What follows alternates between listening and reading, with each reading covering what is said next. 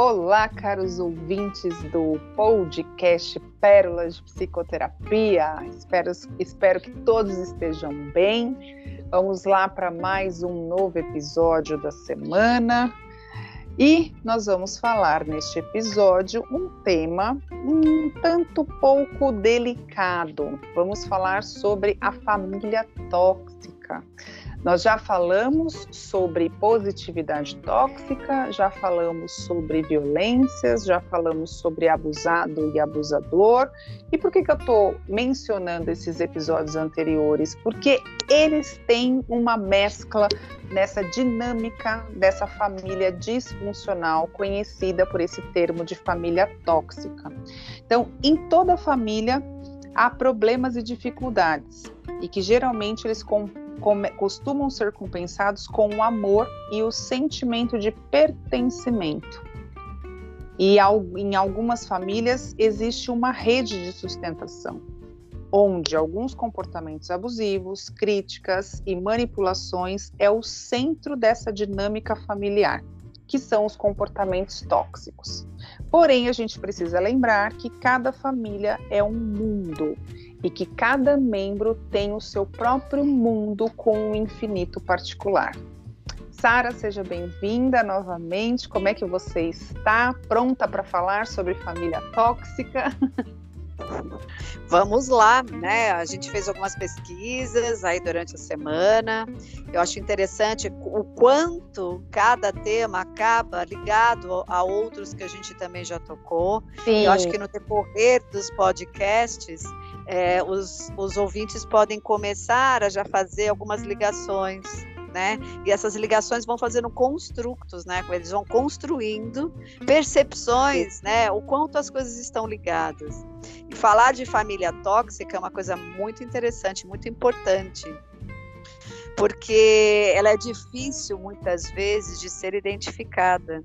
Quando a gente fala de membros familiares, a gente está tão ligado aos membros familiares de uma forma afetiva, que mesmo que é, na relação com os membros familiares, aspectos tóxicos começam a, a interferir né, no desenvolvimento, ele não é percebido, porque a família, até numa tradução né, é, católica, romana, latino-americana, é considerada como acima de tudo e de todos, né?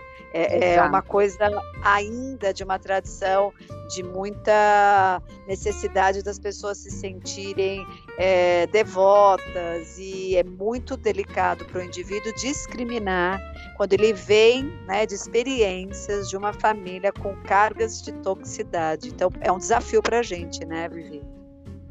Super! E assim, não é só desafio é, em falar aqui, mas um desafio quando a gente se depara com essa, de essa demanda no consultório, né, Sara? Porque é, é, bem como você falou, até para gente mesmo, enquanto profissional, a gente leva às vezes um tempinho para entender e realmente diga, diagnosticar, digamos assim, que aquele, aquele, aquele cliente diante da gente está realmente num, num sistema dessa dinâmica de toxicidade, né?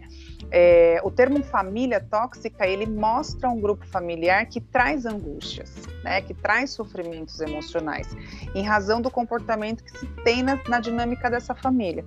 E aí esses comportamentos eles acabam gerando alguns danos, né, por essa dinâmica tóxica e que são danos bem clássicos que a gente encontra aí nos indivíduos que estão, né, nas sessões com a gente, né, Sara. É, e que quando você às vezes aponta ou quando você é, traz como uma possibilidade de família tóxica, não, você está vivendo então num ambiente que tem esse veneno, né? É, essa toxina, a pessoa não, não é isso, não tem nada a ver, imagina, né? É, é, é porque é, muito, é uma, uma linha muito fina, né? De realmente se identificar. Então, os danos. Também, Vivi, mas ao mesmo tempo, Vivi, envolve uma questão da fidelidade, que é a palavra que eu estava tentando trazer, né? Ótimo. Essa fidelidade que consequentemente gera uma culpa nos membros da família todas as vezes que eles precisam admitir que esses parentes, essas pessoas, principalmente pais, trazem uma carga tóxica na relação com eles. É muito culposo entrar nesse processo, né? Fora é, a ideia de quebrar pactos familiares. Muitas vezes isso ganha uma dimensão muito pesada, de você ir lá e romper com aquilo. E isso, de alguma maneira, é um aspecto que a gente também quer trabalhar aqui hoje, durante o episódio é, sobre famílias tóxicas.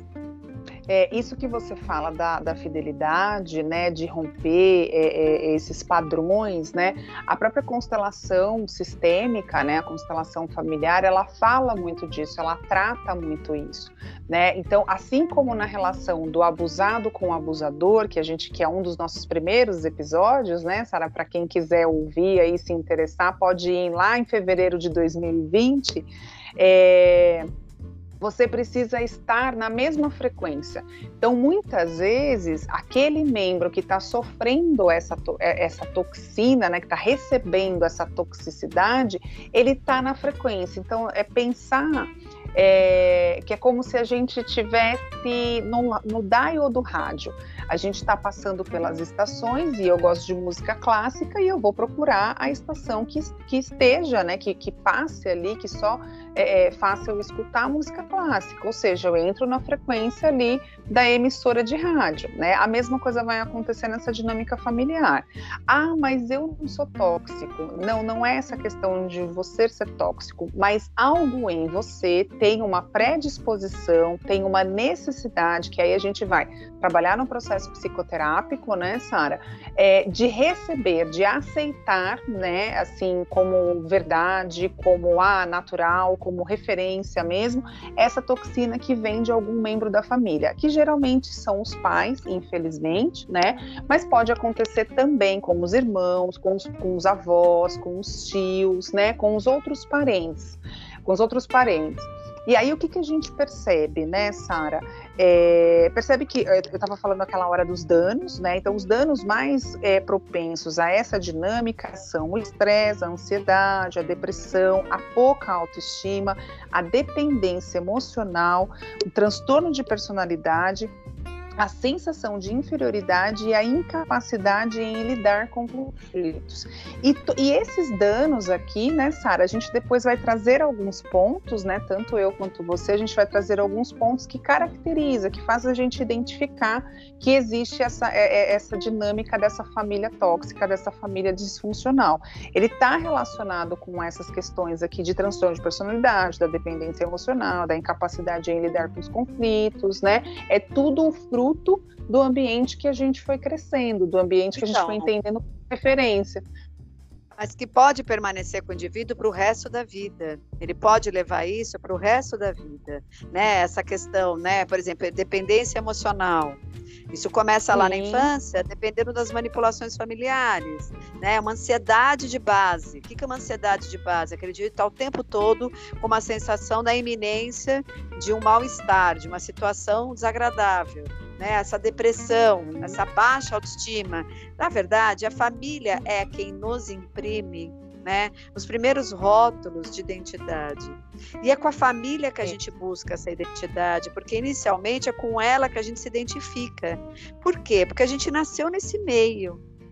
Então, a criança é muito vulnerável a tudo que vem né, dos progenitores ou de quem está dentro desse ambiente familiar né, na, na, construção de como esse modelo familiar funciona. Então é muito fácil dizer que dependendo de como está a estrutura eh, emocional dessa família, logicamente o indivíduo, né, ali na infância, ele muito poroso, muito vulnerável, é óbvio que vai ser os primeiros imprintings. O que, que são esses imprints? São os primeiros modelos do qual ele vai se identificando ou não.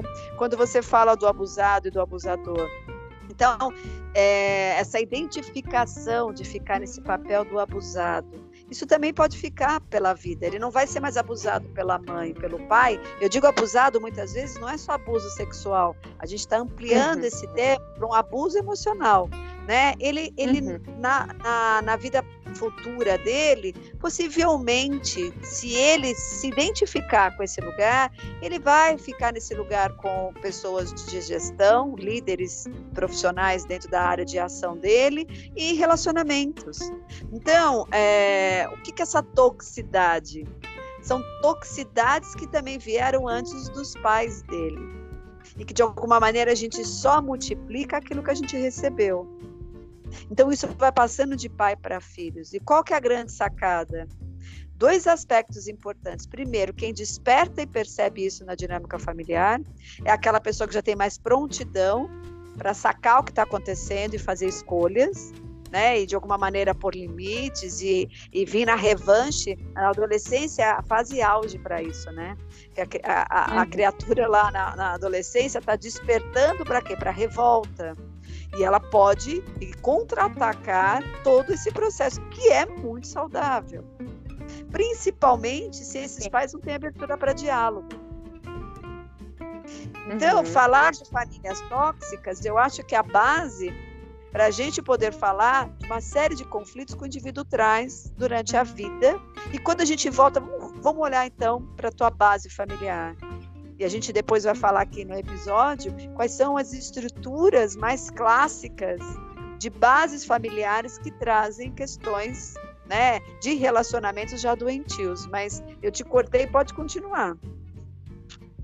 Não, é, é, eu estava falando da questão dos danos, né? E você até falou é, da, da, da, família ser esse primeiro modelo, de fato, e mesmo de forma bem racional e real, a nossa primeira relação tóxica ela acontece nesse próprio núcleo familiar, né? Que é o nosso primeiro modelo de sociedade, é o primeiro modelo de laço afetivo, né? Que pro bem pro mal dá esse tom aí dos nossos vínculos, né? E por que que a gente tem essa questão? E aí assim é, é, segundo o colunista da revista Vogue, o psiquiatra Philip Batista, ele diz que estabelecer os limites de uma relação no contexto familiar pode ser mais complicado, pois nem sempre as fronteiras do que é ou não abusivo estão claras. Então a gente percebe mesmo essa dificuldade de se estabelecer limites, tanto na, na, na pessoa que está é, sendo tóxico quanto a pessoa que está recebendo essa toxicidade, né? É, e aí, aqui nesse ponto, né, a gente, dependendo de quem são os nossos pais, de como eles, eles estão se elaborando como pais, surge a, a, a, toxicidade que muitas vezes é velada, muitas vezes na tentativa, erro e acerto de ah, eu estou é, eu fiz porque eu estou tentando ser o melhor pai, ou estou tentando fazer, ser a melhor mãe, ou ai, foi assim que a minha mãe me passou, então eu estou reproduzindo porque eu entendo que isso é uma referência, né? É, muitas vezes é no não, não, se, é, não se querer aderir a esse papel de tutor responsável por um outro semelhante, então existe essa dificuldade né, do indivíduo realmente olhar e não não ter a adesão, não se reconhecer, não se identificar enquanto um responsável por um dependente dele. E aí, aqui a gente, de novo, né, inevitavelmente é impossível não mencionar o famoso autoconhecimento.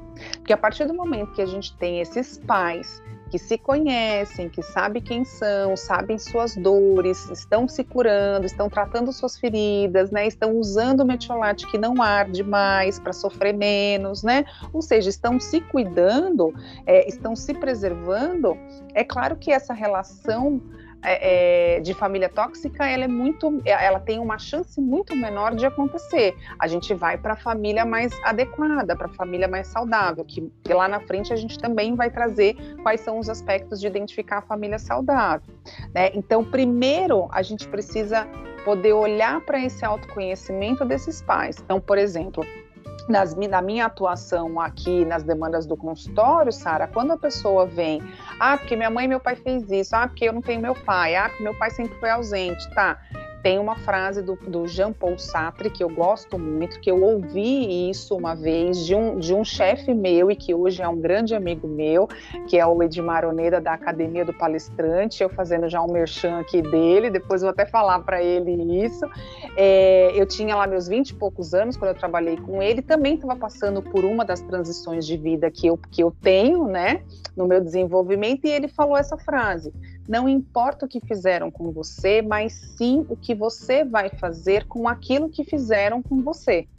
Então, assim, eu até coloco, não é, é, não é desdenhando a sua história, não é desmerecendo a nossa história, mas não vamos olhar que esse pai ficou ausente, vamos olhar como é que eu elaborei essa ausência desse pai, porque esse pai teve algo que não justifica, como eu sempre falo, mas explica, ou pelo menos a gente tenta entrar num caminho do entendimento de, puxa, esse pai, antes de ser pai, que é o que eu bato na tecla aqui dentro do consultório, que é ele é uma pessoa, ele é um indivíduo que ele também tem é, as suas feridas, ele também tem os seus sonhos, ele também tem as suas angústias, né, os seus anseios, ele também teve sua vida interrompida não por conta de ser pai ou mãe, mas por outros fatores. Então, a gente pensar que os nossos pais são também crianças feridas que estão ferindo outras crianças.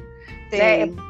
né? Mais ou menos essa dinâmica que acontece, né? E não só Sim, nessa relação sempre é isso, né, Sara? E não só nessa relação dos pais, mas se a gente for olhar as relações abusadoras, né, as relações tóxicas, abusivas, né, elas vão ter essa dinâmica de uma pessoa que está numa ferida, que ela ainda sangra, que ela ainda está aberta, que quando ele vai tentar limpar, ele usa o metiolate que arde, então sofre, ele se incomoda, dói, ele não quer mexer, e aí ele fere um outro, porque ele quer que aquela ferida dele sare, mas ele não entende como é que ela vai sarar, sendo que eu tenho o outro para poder projetar isso nele, né? Não, é fato o quanto a gente assiste nas novelas familiares, o quanto os temas vão se repetindo. E você sabe que, é, didaticamente, pensando né, como organizar aqui as nossas ideias, a gente identificou alguns fatores que descrevem os grandes sinais de de que as famílias estão dentro de um contexto de toxicidade, né? Então a gente enumerou aqui alguns aspectos interessantes que vai fazer talvez as pessoas pararem, observarem e refletir um pouquinho através desses pontos. O primeiro ponto que a gente encontrou aqui para enumerar esses aspectos que via de regra sempre estão dentro dessas famílias ditas, né, tóxicas. O primeiro ponto seria a falta de individualismo. Presta atenção, tentem perceber, né? São as típicas famílias onde não se respeita a individualidade e o espaço dos seus membros. É como se a união se dá por meio das obrigações, da exigência, da presença física dos mesmos. Parece que essas pessoas têm que existir para poder atender as demandas da família, mas quando são demandas individuais, elas não são respeitadas, elas não são notadas e não são permitidas. Isso acontece muito quando o adolescente, principalmente, precisa daquele espaço para ele ficar com ele mesmo e a família começa a gerar uma pressão, né? Que é, não que eh, nem tão céu e nem tão terra, né? Os adolescentes tendem mesmo a ir para suas tocas, porque eles estão elaborando uma fase de transição, criando identidade, então uma energia muito grande que eles precisam usar para eles mesmos, porque está metabolizando aí novos hormônios, novas descobertas, novas questões, é tudo muito instável na vida de um adolescente. Todos os pais deveriam lembrar das suas próprias adolescências e perceber que aquele indivíduo não pode estar disponível 24 24 horas por dia para servir os desígnios da família, que ele precisa de um espaço para ele. Isso não é só os filhos, né? Entre marido e mulher. Que espaço cada um tem é, para poder ficar né, dentro da sua individualidade, esses casais. Né? Eu posso ter o meu espaço, eu posso fazer uso do meu espaço para poder estar comigo. É, é, começa uma certa toxicidade quando a gente percebe também que falta o individualismo. Um outro Sim. aspecto interessante é a comunicação, né? É notado Veja, famílias ditas tóxicas, a falta de comunicação saudável é a marca registrada. Que aspecto é esse, né? É, não é fomentado entre seus membros, né? Momentos para a troca de vivências e experiências. E quando essa comunicação eh, costuma acontecer, vem carregada de ruídos, de projeções, julgamentos, críticas, e até de forma violenta, muitas vezes, e agressiva, sabe, Vivi? Então, a gente percebe, quando, principalmente com quem estava de fora, quem está dentro, como você uhum. falou no começo do episódio, as pessoas já vão se acostumando tanto com aquela atmosfera, elas vão é, incorporando tanto a, a, aquele modelo, que elas nem param para perceber que muitas vezes existe essa toxicidade nesses aspectos. E na comunicação agressiva, violenta, a crítica ou a falta de comunicação não é percebido. Às vezes alguém de fora vem e fala: olha, eu fui lá na tua casa e vi que a tua mãe não conversa com teu pai. Você, quando vai falar, já responde agressiva. Às vezes as pessoas que estão lá não percebem. Olha a toxicidade que está sendo destilada lá dia a dia, e o quanto isso uhum. vai se uhum. tornando um padrão que você leva para a vida. Um outro aspecto interessante é, em famílias tóxicas que a gente pode perceber é essa coisa da superproteção versus abandono. Os dois são tão tóxicos quanto o outro, né? Por conta do quê? Essas famílias que se apresentam assim muito sobreprotetoras, elas tiram a autonomia dos seus membros, né? E, e a liberdade dessas pessoas se tornam ameaçadas. Então, isso cria um, um estado de proteção tão é, é, exagerado que isso sufoca o desenvolvimento dos seus membros. Ao contrário disso, o abandono é tão tóxico e tão nocivo quanto. É aquela coisa da liberdade sem limite, né? Aquele abandono pode se configurar no tipo tanto faz, faz o que você tem vontade, né? Fica onde você quiser. Isso gera no outro um sentimento de não pertença, né? Ou de não ser cuidado, de não ser importante, não ser olhado. É uma arte, eu acho que no dia a dia a gente entender qual é o ponto, né, de equilíbrio mas veja, existem essas polaridades: a superproteção que limita tudo e o abandono que pode tudo. Eu acho que é interessante observar isso no dia a dia. Outro aspecto interessante fala da manipulação afetiva. O que seria essa manipulação afetiva? São aquelas manipulaçõezinhas do dia a dia que vão passando desapercebidas, principalmente essas são as mais perigosas e as mais nocivas, né? Nesse modelo, as manipulações se dão através do emocional dos membros da família, a fim sempre de obter uma vantagem ou ganho sob qualquer aspecto. Então eu, eu faço chantagens, né?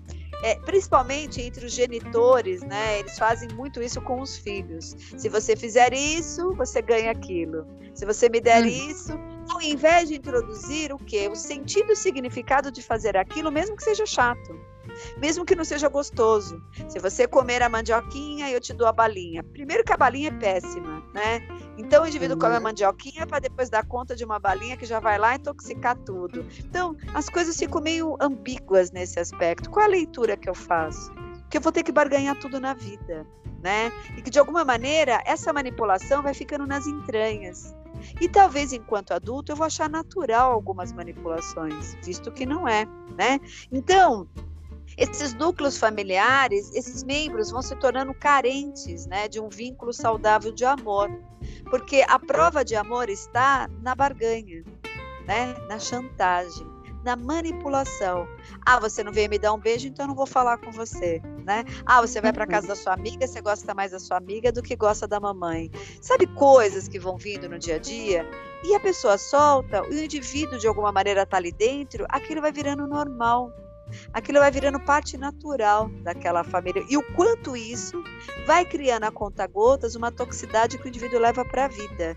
E aí entra num casamento onde encontra uma manipuladora ou um manipulador, ou vice-versa, e aí a pessoa fala: da onde vem isso? Vamos olhar para tua família. E via de regra você vai encontrar. Existem também as manipulações veladas, onde ninguém fala nada. Mas só uhum. no comportamento que já está te manipulando. Por quê? Porque quer que o indivíduo chegue num ponto do seu próprio desejo. É ego. Isso não tem função nenhuma de ajudar ninguém a lugar algum, né? Outro ponto que é interessante: famílias que evitam tocar nos problemas. Muitas famílias fazem isso. Não, não, não, não, não, não, não vamos tocar nisso né, né, Vivi? Não vamos falar sobre isso. Ai, não vem trazer problemas na hora do jantar. Agora não é hora. E você vai percebendo ao longo do tempo que nunca é hora. É a típica família que vai colocando tudo embaixo dos tapetes. Daqui a pouco não tem nem tapete mais para forrar a casa. Né? Vai Porque o então ainda Desculpa, só para complementar e você cortando rapidinho para você poder voltar, com o argumento ainda do poupar o outro. Ah, não, poupar os filhos porque eles ainda são muito novos para entender os problemas. Ah, eu vou poupar o meu marido porque ele não precisa saber. Eu vou poupar a minha esposa porque eu não, ele não, ela não precisa saber, né?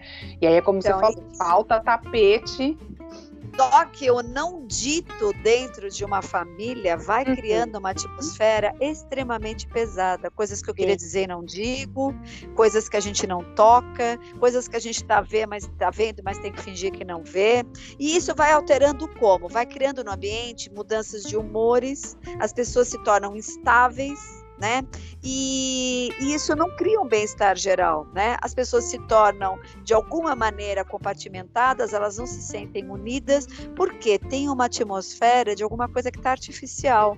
Porque o que uhum. há de humano, o que há de necessário não é tocado e isso o indivíduo também leva para a vida como, né? É como se passasse uma mensagem subliminar de que a gente nunca está preparado para confrontar os nossos problemas. E aí o indivíduo começa a criar mecanismos de defesa de fuga. Sim. É bem sério isso. Outro ponto, que existem vários, tá, Vivi? Um outro ponto que aparece aqui, que a gente entendeu e pesquisou, fala sobre a distância emocional. Muitas famílias possuem pais que sentem-se incapazes de suprir a necessidade emocional de seus filhos, mesmo muitas vezes munindo-os de recursos materiais e de sobrevivência. Uhum. Essas emoções são pouco expressas, as pessoas não falam de afetos, elas não falam de sentimentos. E nessa perspectiva, no ambiente frio, sem abraço, sem contato físico ou demonstrações de afeto, as crianças crescem sem referência afetiva e comprometem suas relações interpessoais na vida adulta. São aquelas famílias que não, não, não, não demonstram. A forma, às vezes, de demonstrar afeto é botando apelidos, fazendo Sim. piadas né? Tirando um, um, alguma. A, fazendo alguma crítica. Não, eu estou fazendo isso para o seu bem, eu estou fazendo isso porque eu gosto de você. Quer dizer, não podem dizer dos seus verdadeiros sentimentos. Talvez são famílias que já vêm reproduzindo experiências passadas, uhum. de onde não receberam e não conseguiram aprender como dar. E são indivíduos que vêm muitas vezes para a vida adulta com aquela sensação de vazio e de aridez. A melancolia é um processo que acompanha aí por essa falta de expressão afetiva. Prestem atenção. Outro ponto, a falta de limites. Nessas casas, tanto as crianças como os adultos não possuem limites. E essas disciplinas não são claras e nem definidas. Muitas famílias funcionam assim. Nesses contextos, as crianças perdem a, percepção dos seus próprios limites, crescem com a ideia de que podem fazer tudo o que querem e no fundo, no fundo, no fundo, elas secretam uma insegurança nata pela ausência de limites que deveria ser dada pelos responsáveis. Trata-se de uma casa permissiva, onde o respeito à liberdade é confundida com desordem e caos. Falta hierarquia, falta segurança e faz-se a leitura de que há um descaso para que todos possam fazer tudo. E aí o que, que acontece? Todo mundo aí está com boa intenção. Mas no fundo, no fundo, como é que estão no, é, o sentimento dessas pessoas? Elas se sentem abandonadas. Porque aonde eu posso tudo, eu não sou nada. Uhum. E eu preciso, como infância, ter uma identidade, um espelhamento da onde eu começo, da onde eu termino, da onde é o outro, da onde sou eu. O que mais a demanda dos professores né, e das redes de ensino tem queixas são desses aspectos da falta de limites, por vários motivos, tá? Pais que trabalham muito, pais que não têm paciência, pais que estão depressivos, mas assim, a família com esse tipo de toxicidade multiplica no planeta pessoas que também não vão ter limites com o planeta. Sim.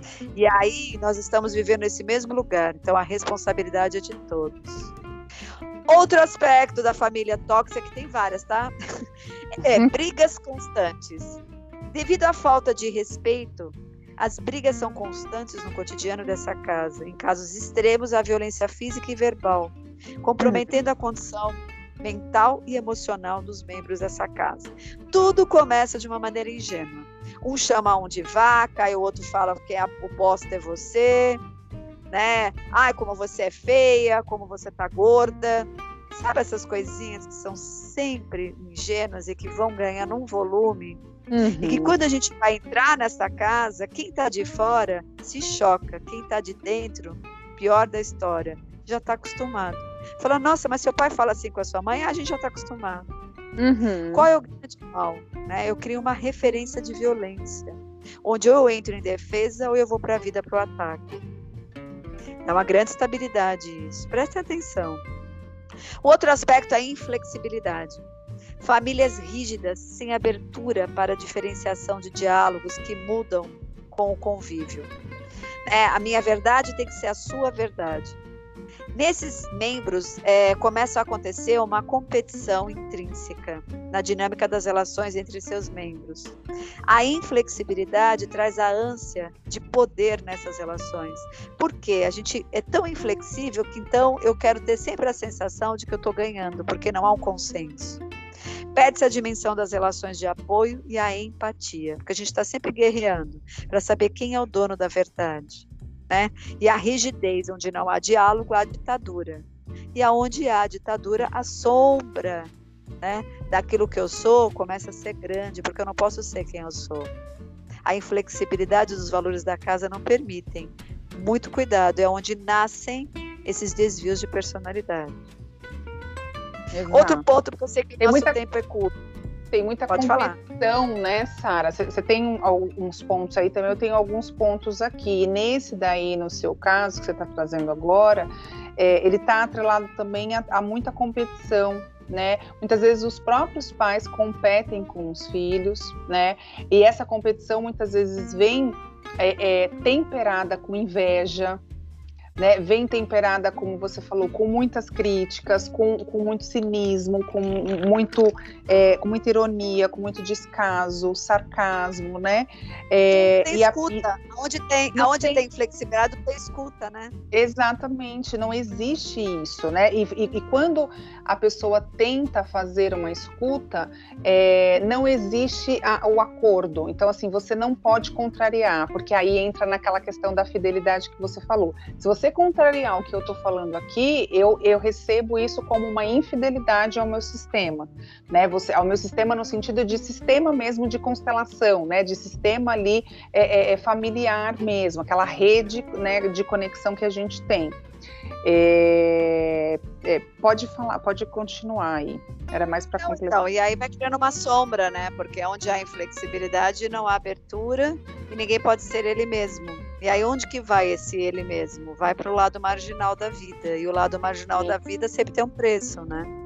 Sim. De qualquer maneira, outro aspecto que eu achei interessante trazer fala sobre a inversão de papéis. Muito interessante em famílias uhum. tóxicas notar essa inversão de papéis. Ou seja, muitas vezes esses pais imaturos, né, uhum. incitam os filhos a, a, na necessidade de cuidar deles e assumirem responsabilidades antes do, antes do tempo ideal. São crianças que crescem com ah, o adiamento da vivência da infância, têm uma sensação de desamparo, carência, assumindo responsabilidades que as tiram da sua experiência de crescimento. Né? Isso vai gerando um peso e uma carga e que gerarão heranças na vida adulta, né? Eu tendo que cuidar do meu pai, eu tendo que cuidar da minha mãe, eu não, tenho, não tive quem cuidasse de mim vários aspectos vão implodir no futuro. Ou eu vou virar um indivíduo eternamente é, cuidador e não vou me permitir ser cuidado, ou eu vou ser um eterno infantil. Né, porque eu vou viver tardiamente a minha adolescência, a minha infância, já que eu fiquei naquele papel de resolver os problemas de uma família que não era meu papel, minha responsabilidade. Outro aspecto interessante, né, a repetição. Ambientes tóxicos em famílias comprometidas tendem a se reproduzir por gerações. Os filhos tendem naturalmente a reproduzir comportamentos nocivos e tóxicos dos seus genitores. Isso é o principal, né? E vem a negação. Negação são famílias mais complexas na minha visão. São aquelas típicas famílias, né, que você não pode tocar em nada, né? Você não pode é, despertá-los para a ideia do que está possivelmente acontecendo.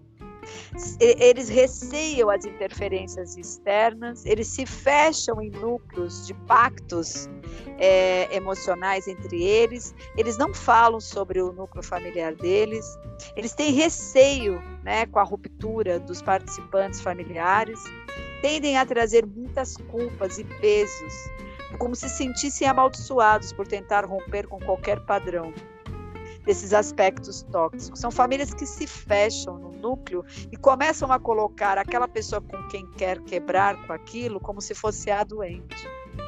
eles se unem contra aquele que está conseguindo enxergar. Aquele padrão familiar está ficando né, pesado, negativo.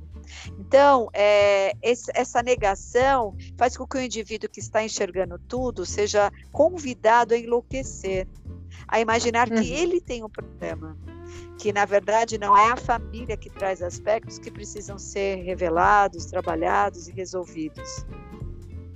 E aí a gente tem que pensar como ajudar essas pessoas que vêm de todas essas experiências, né, Vivi? Que é o nosso papel em consultório.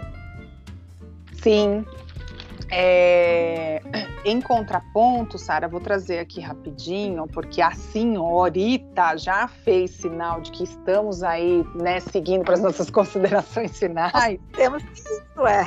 Pois é, oh meu Deus do céu. Isso é castração de, de, de, pensamento aqui, de intelecto, não pode isso não. É, indo em contraponto, né, só para eu poder começar aqui a parte da, do, da, dos aspectos e dos pontos da família saudável, é, eu vou complementar mais um pontinho aqui da, da família tóxica, é, que você até deu o exemplo de que eles, eles colocam apelidos que muitas vezes são maldosos, né, ou que são é, caçoadores, né? A minha avó falava muito isso, está caçoando de mim, né? Do, zombar mesmo, né? Do tirar sarro. Na família tóxica, eles falam mal, eles zombam, né? Do membro, eles ridicularizam quase que o tempo todo e com o objetivo de denegrir. Já na família saudável, eles podem até falar sobre aquele membro específico, longe daquele membro e sempre no intuito de ajudar, de tentar trazer alguma solução, de tentar trazer alguma alternativa, né? E traz para conversa depois. Então, assim, os pais vão lá e falam sobre o filho e tal, mas o filho não escuta, né? Que está falando sobre ele. Depois eles vêm com a solução, com a alternativa e apresenta para esse filho. Isso é um ponto da família saudável. Um outro ponto é a apreciação mútua. Então, assim, os elogios são mais frequentes, né? Eles celebram as conquistas juntos, eles celebram as conquistas de cada membro, eles ficam felizes, né, por cada pessoa, por cada conquista daquela da, da, da pessoa ali da família. É, isso me faz lembrar para dar um exemplo de algo muito recente que muitos devem ter acompanhado, eu vi só alguns flashes, mas me chamou a atenção, porque eu não, eu não acompanhei aí o processo, aquele apresentador, o Marcos Mion, que agora né, conseguiu aí estar na, na, emissora que era de sonho dele aí profissional, a família toda vibrava com ele também, ele poder conquistar essa, é, é, é, essa, esse projeto, né, esse sonho. E quando foi e quando foi realizado esse sonho, a família toda vibrou e celebrou junto com ele. Né? Então, isso é um modelo da família saudável, aquela família que está junto ali, que entende que todos têm o seu lugar, que todos estão no, na mesma rede de, de, de, de sistema. A capacidade para resolverem juntos os conflitos e os problemas, tão diferente lá da família tóxica que não tem a comunicação, já na família saudável existe uma comunicação. Claro que, que a, na família saudável ela não vai chegar para o filho de dois anos e falar, olha, estamos quebrados, falidos e nós vamos comer miojo com salsicha a partir de agora, né? Não vai falar dessa maneira, até porque eu, eu brinco muito em consultório, desde a faculdade até eu falo muito isso, que tudo pode ser falado porém é a forma que a gente vai falar. Então, na, nessa comunicação mais adequada da família saudável, é, é, sempre trazido como uma forma de estamos passando por uma situação, atravessando um momento, então a gente né, pede a, a compreensão, a gente vai precisar mexer nisso, vai precisar mexer naquilo. Então, assim, os filhos, os membros todos fazem parte e também são, de uma, de, de uma certa maneira, né, Sara, convidados a participarem, a buscar solução né, de alguma forma.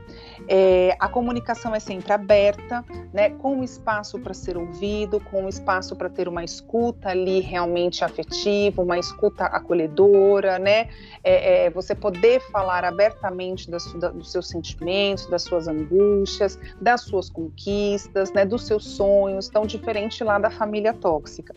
A dedicação de tempo para os membros, então existe, não é, e a dedicação de tempo não é só aquilo, ai, vamos na hora do jantar perguntar como é que foi a escola. Não, a família mais ideal, a família mais adequada, né, saudavelmente, ela vai participar da vida do outro, né? Então, como é que foi o dia, né? E não só, uhum, tá, tá, mas e aí, né? E aí eu tô fazendo outras coisas aqui. Não, eu tô ali de novo naquela escuta acolhedora. Eu compartilho de tradições, né? Por exemplo, os almoços de domingo, né? A mesa, todos juntos, é, férias, né? Tem muitas famílias que colocam lá, não, ao menos, né? Um ano, uma vez ao ano a gente vai tirar férias e todo mundo vai viajar. Aí às vezes tem já um lugar cativo da família, ou eles se dispõem a cada ano conhecer lugares diferentes. Então, isso acaba virando uma tradição e fomenta esse, essa afetividade e esse olhar um com o outro dentro da família. Eles valorizam o serviço dos outros, eles se respeitam né, é, entre si e principalmente a privacidade um do outro, a confiança é mútua, existe o senso de humor e o, e um, o ensinamento do respeito um com os outros. Então, assim, por exemplo, os irmãos estão lá, né, se engalfinhando, ou se não, como você falou, ai, chamou lá de vaca, chamou, né, de não sei o quê. Opa, peraí, por que, que você chamou seu irmão assim? Por que, que você falou assim da sua irmã, né? Isso é falta de respeito, isso é falta de educação e tentar entender o que, que aconteceu dessa pessoa tá reproduzindo essa raiva dessa forma tão agressiva contra aquele é, Então, o dia, o dia a dia desgasta, né? E na verdade, um pai e uma mãe só vai intervir se isso para eles não for o normal. Então, sim, o que, que acontece? Sim. Vai passando batido e as pessoas vão sendo permissivas a esse tipo de comportamento, porque de alguma maneira isso também vai se tornando uma coisa que eles também viveram. Ah, qual o problema, Sim. né? Ah, não chama mais a sua irmã assim, vai, larga de besteira, mas não entra no fundamento. Não para para tocar naquele assunto e mostrar o quanto isso é nocivo. Porque será que para esses pais está sendo nocivo? Eles receberam essa informação também da experiência de vida deles? Então você percebe que as casas vão multiplicando o que os ancestrais também fizeram ou trouxeram. Vai um filho falar isso numa casa onde os pais tiveram outro tipo de educação, eles não vão permitir. Agora, fala essas mesmas palavras numa casa onde esses pais também escutaram algo do gênero. Vai virar uma coisa que eles não é percebem. O, o, o, ponto do, da, das famílias tóxicas para a gente, eu acho, Vivi, é a gente parar para observar aquilo que vai passando batido. Porque uhum. na própria toxicidade, o que vai acontecendo nos bastidores, ele vai passando batido, ninguém percebe. Talvez uma das intenções desse podcast, apesar da gente estar tá passando corrido, porque a gente tem um tempo limitado, que a gente já estourou, inclusive, que você briga, mas estouramos, né? É levantar pontos que preste atenção, observe se de alguma maneira na tua casa essas coisas estão acontecendo e você sempre é um agente de mudança. Né? Você sempre pode querer fazer alguma. Se a família não quiser, pelo menos dá um passo atrás, se retire dessa equação.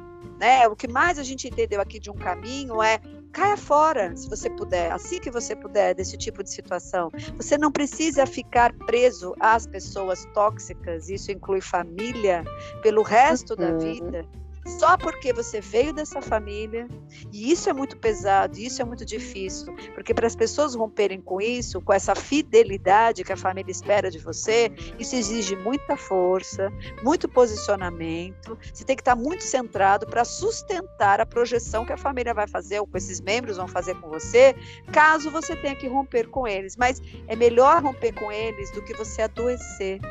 E é esse o caminho que a gente está trabalhando aqui, né? Se a família quer ser trabalhada, ótimo. Se ela não quer ser, você tem que fazer um movimento para se proteger, para se blindar desse processo. E, de novo, eu acho que a gente precisa pensar na possibilidade de um outro episódio, porque nosso tempo estourou. Estourou muito, não dá nem considerações finais. Bom, para eu encerrar minhas palavras, né, eu vou com uma frase que, que eu me, me deparei aí na, nas nossas pesquisas, que muitas vezes é preciso a gente se distanciar de quem faz a gente se odiar. E aí é como você falou, ai, mas é minha família, mas é isso, mas é aquilo tá, não é porque está lá no sangue, não é porque está lá no seu registro de identidade, no seu registro geral, né? É, que você vai ficar fadado, condenado a vivenciar uma dinâmica que detona você. Que você vai, é, que assim, que você vai viver na terapia, você vai acabar que vai te gerar, que vai te gerar culpa, que vai te gerar angústia, que vai te gerar Exato. sofrimento, que vai te gerar sensação de baixa estima, tudo isso está nesse pacote. Acho que o principal da nossa mensagem era isso. E de alguma maneira, diga o motivo. Eu estou me afastando por causa disso, disso e disso. Ou estou me calando, me isolando por causa disso, disso, disso. Nada como esvaziar né? E se você perceber que fica insustentável, a nossa responsabilidade, lembrando que você falou, né, faz, fazem coisas conosco, mas o que nós queremos fazer com as coisas que fizeram conosco, é esse o caminho. Procure a ajuda de um profissional para se estruturar, né, para criar força, para criar visão, para se fundamentar né, dentro do, do teu posicionamento, que isso também facilita. E a gente está aqui para ajudar mesmo. A gente e os colegas que tão, envol estão envolvidos nessa missão de trabalhar grupos familiares e nas terapias individuais. Não. Então, essas são as minhas palavras. Espero que todos tenham uma boa semana, né? E a gente volta com outros temas no nosso podcast, no nosso canal de psicoterapia. Sara, muita gratidão novamente aí pela parceria, por essa troca, né, riquíssima, pelo menos para gente é sempre rico aqui os temas que a gente traz. A gente tem visto aí que a nossa audiência tem subido cada vez mais, então o nosso público também está entendendo que é rico esse, essa troca de, de partilha que a gente faz aqui. Gratidão aos ouvintes novamente aí por acompanhar os nossos episódios. Boa semana a todos, que vocês consigam se encontrar aí nas suas especificidades e vou reforçar a sua fala. Busquem auxílio profissional, busquem né, é, é, alguém que trabalhe com essa questão das, da, da, das dinâmicas familiares, se você estiver passando por algo nesse sentido de família tóxica, ou se você vem com esse, com esse padrão de família tóxica e hoje está aí perdido, está com algumas disfunções e não consegue entender o que está acontecendo com o seu padrão de funcionamento. Mas se cuide, é, se autoconheça e, acima de tudo, amor próprio. Beijos a todos.